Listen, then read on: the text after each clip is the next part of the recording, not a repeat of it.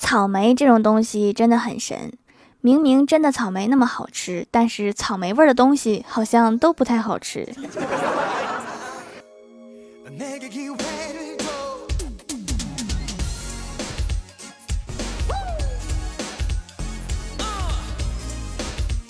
Hello，喜马拉雅的小伙伴们，这里是糗事播报周二特蒙版，我是你们萌豆萌豆的小薯条。问你们个事儿哈，就是去年武汉疫情严重的时候，你们捐款了吗？我捐了，但是捐错地方了，你们懂的。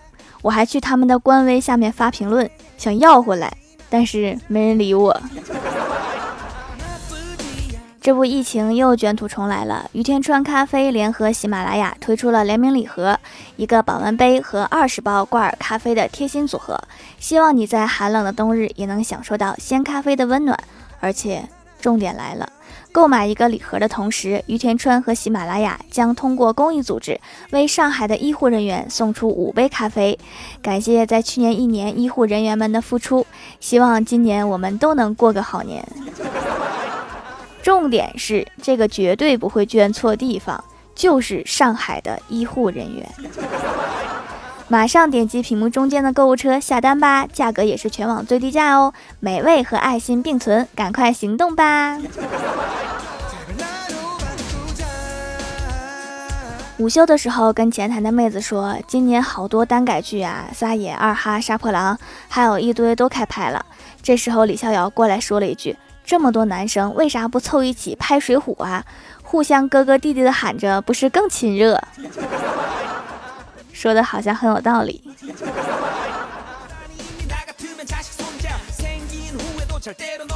郭大侠第一次去郭大嫂家的时候很紧张，说话都有点不利索。事后，郭大嫂的妈妈对郭大嫂说：“人呢是傻了点，但是你也不小了，凑合过吧。”阿姨，你不能草率呀。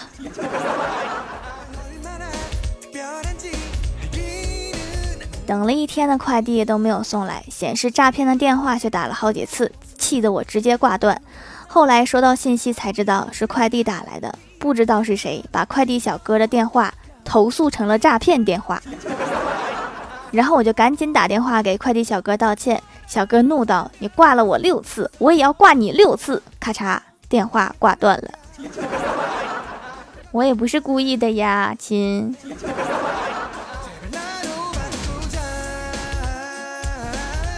早上去郭大侠家，看到郭大侠正在装窗帘儿，我就问他：“你什么时候变这么勤快啦？”郭大侠说：“我昨晚被你嫂子罚睡沙发，没有被子，冻死我了，我拆了窗帘当被子。”看来郭大侠今天晚上还得睡沙发。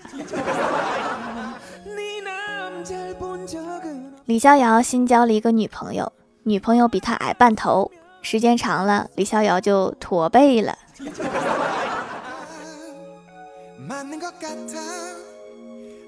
单位一个女同事昨天领证了，今天请吃饭，说谁也不许给红包。当大家到了酒店落座之后，都掏出红包说祝福语的时候，我夹起来的鸡腿掉在了地上。你们怎么都不按套路出牌？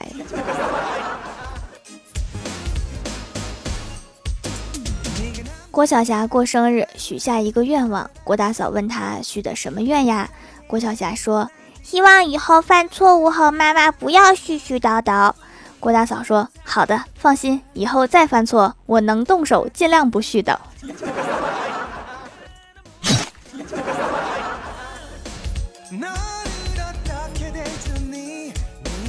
李逍遥半个月没洗澡，今天去外面搓澡，往床上一躺，搓澡师傅二十多岁过来搓了两下后，拍了拍李逍遥说：“哥，你稍等一会儿。”我去找个见过世面的师傅，你这泥有点吓人呐！洗完澡一出来瘦二斤。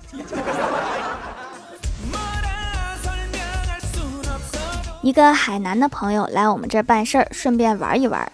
没来之前，我跟他说，在外面玩的话多穿点，没有羽绒服起码得穿七八层吧。但他一直不明白为什么要穿那么多。来了以后就突然不明白人为什么要出门。来一趟东北，对人生有了新的领悟。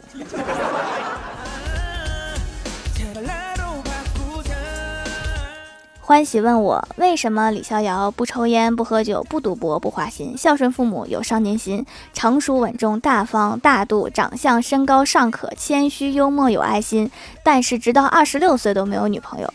我默默地说了一个字：穷。去小鞋店买鞋，服务员要两百，我说一百五十五，服务员说不行，你再添一点吧。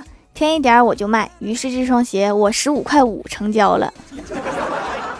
我把点添在了一个神奇的地方。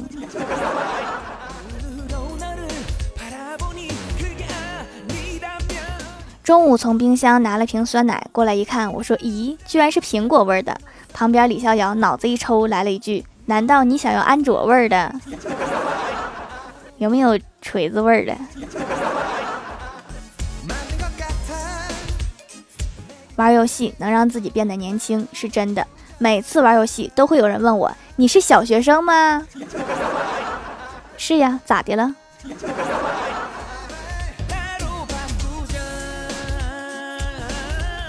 今天下班和欢喜约着一起去一个没去过的地方吃饭。到了附近找不到饭店了，看到路旁有一个警察背对着我们，看身材相貌就是一个中年妇女。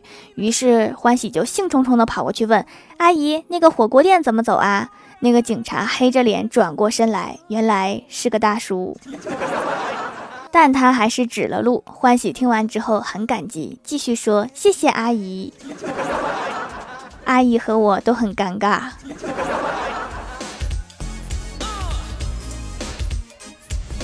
我打小就是一个一心向往高雅艺术的人，每天刻苦练习钢琴十多个小时，做梦能有一天能够上台表演，赢得赞誉和金钱。很快，我的梦想实现了三分之一，邻居塞钱给我，求我别弹了。那我还是去学唢呐吧。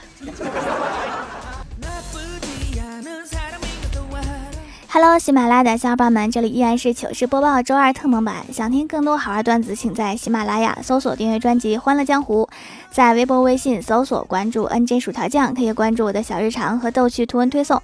下面来分享一下上期留言。首先，第一位叫做红颜，他说姐夫外地出差，大姐带着小外甥回家。老妈整天喊大姐小棉袄，住了几天，姐夫出差回来接着娘俩，小外甥去开门，老妈问谁呀？小外甥说来取棉袄的，拿走吧。下一位叫做明珠六号，他说来个段子。一天，李逍遥去找太二真人，说真人啊，能否用一部电影来形容我的人生？真人说：“无间道。”李逍遥想了想，说：“你的意思是我的人生总有好人与坏人之间的纠结交错中选择吗？”真人摇摇头说：“不，因为这部电影里面没有女主角。” 啊，好惨！下一位叫做樱花落木 love，他说：“申请做蜀山弟子。”嗯，站准了。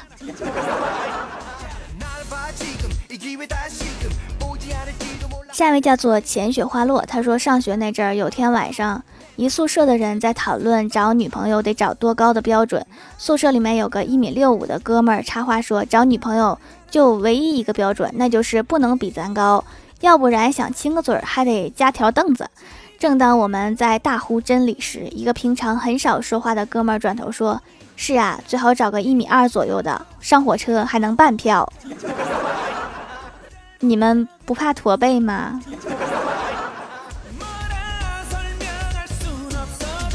下一位叫做红颜，他说跟儿子在院子里面乘凉，抬头仰望，一轮明月高挂天空，旁边几缕白云悠悠飘过。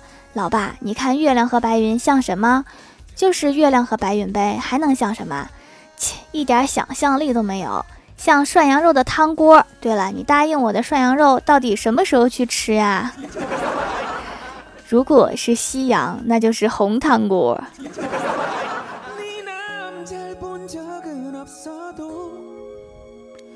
下一位叫做北方明月，他说最近一直觉得脸上螨虫作祟，痒痒的，想起来买了掌门的手工皂，还有除螨的没有试过，马上就找出来用了，洗了几次就觉得不怎么痒了，连几个冒尖的痘痘都缩回去了。之前跟闺蜜聊起这件事，她还说要把除螨喷雾给我，但是我不敢用，因为那是喷床单的，确实不能用哈，喷床单的喷脸有很大几率会过敏。下一位叫做秘密鲁的小秘密，他说：“薯条薯条，这一次期末考试考好了哦，不要问为什么，因为写作业是听你的段子，很搞笑哦，写了六六六分，满分七百，是不是很吉利？应该能进入第一考场了，哈哈，梦寐以求，铁子们学起来，作业搭配薯条更香哦。这是来还愿啦，土豆山显灵啦。”下一位叫做桃花妖，她说跟闺蜜去吃火锅，坐下来后各自刷手机，等了很久，隔壁桌比我们晚来的都快吃完了，我们的餐还没有来。这时朋友按耐不住了，找了一位服务员说：“你好，我们是第一次来，不懂规矩，我想问一下，我们这桌是观众席吗？”服务员说：“你们这是自助火锅。”我和闺蜜相视一笑，在服务员惊愕的注视中，闺蜜从包里面缓缓拿出鱼丸、肉串、毛肚、土豆等一大包食材。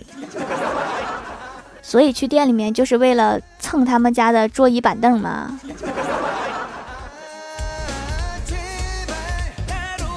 下一位叫做小仙女洛洛，她说：“条我来啦，接住我！条我给你讲个奇事儿。我前几天我们网考，我妈妈就举了一个土豆，嘴里面念念有词，蜀山派条最帅。然后我语文就考了九十三点五分，念念不忘，必有回响。”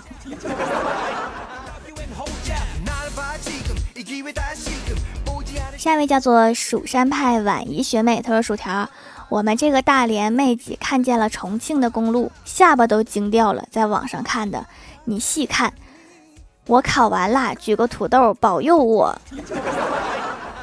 重庆的公路怎么了？听说那是一个魔幻的城市呀。”